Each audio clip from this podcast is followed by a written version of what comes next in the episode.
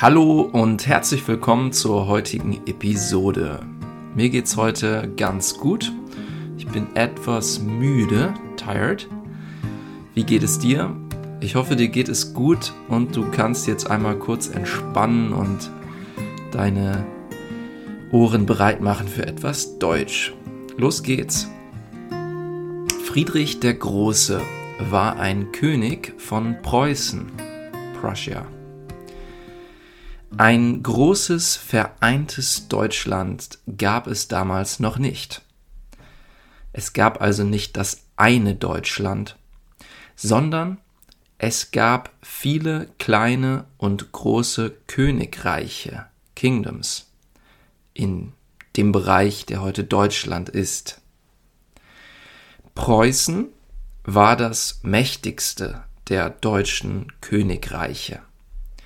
Friedrich der Große lebte vor langer Zeit, vor fast 300 Jahren, 300 years ago. Er war aber nicht gerade groß wie ein Riese, like a giant.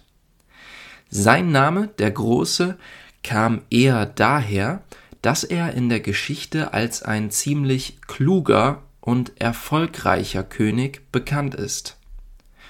Er war also ein sehr guter König. Friedrich war ein richtiger Bücherwurm, a bookworm.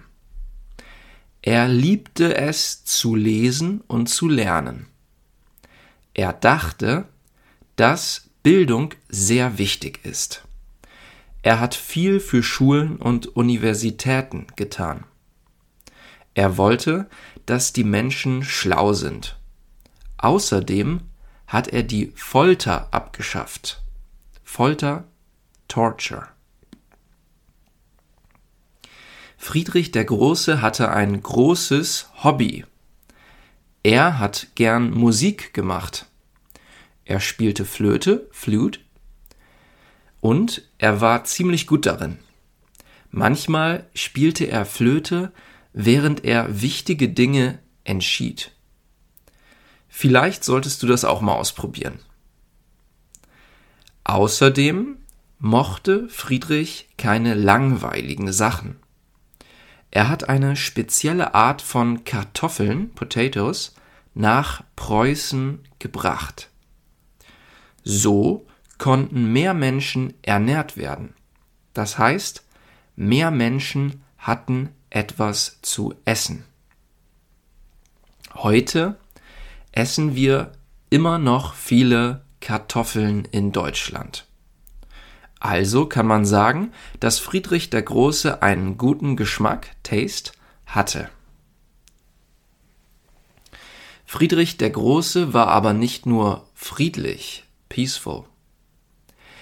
Er hat Preußen stärker gemacht. Er hat Kriege geführt und das Land erweitert. Unter ihm wurde Preußen eine Großmacht. Die anderen Großmächte in Europa damals waren Frankreich, England, Österreich und Russland. Die anderen Großmächte in Europa damals waren Frankreich, England, Österreich und Russland. Friedrich hat auch ein Schloss, Castle, gebaut, das Schloss Sans Souci. Sans Souci ist französisch und heißt ohne Sorgen. Im Schloss hat er gewohnt und Gäste empfangen. Das Schloss steht in der Stadt Potsdam. Das ist bei Berlin, in der Nähe von Berlin. Es kann noch heute besichtigt werden. Besichtigt, visited. So war Friedrich der Große, ein kluger König mit einem Fable, Weakness, für Flöte und Kartoffeln. Er war sehr wichtig für die Macht Preußens und hat sehr viel für die Bildung getan. Es gab in Preußen oder Deutschland aber nicht nur kluge Könige. Einige waren auch ziemlich dumm. Aber davon erzähle ich dir in einer weiteren Episode. Ich hoffe, du fandest die Episode über Friedrich den Großen interessant.